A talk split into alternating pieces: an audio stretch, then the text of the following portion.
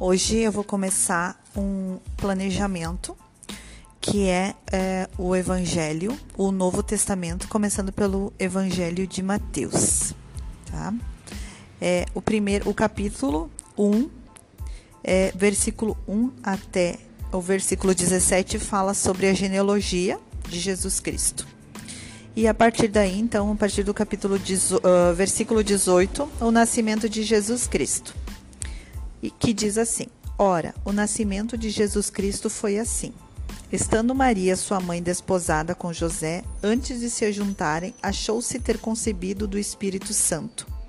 Então José, seu marido, como era justo e a não queria infamar, intentou deixá-la secretamente.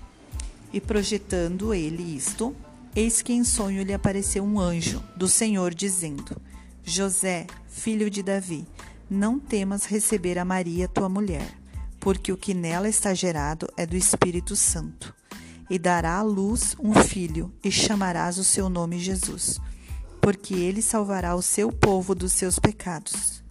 Tudo isto aconteceu para que se cumprisse o que foi dito da parte do Senhor pelo profeta que diz: Eis que a Virgem conceberá e dará à luz um filho, e chamá-lo-ão pelo nome de Emanuel, que traduzido é Deus conosco. E José, despertando do sonho, fez como o anjo do Senhor lhe ordenara, e recebeu a sua mulher, e não a conheceu até que deu à luz seu filho, o primogênito, e pôs-lhe o nome de Jesus.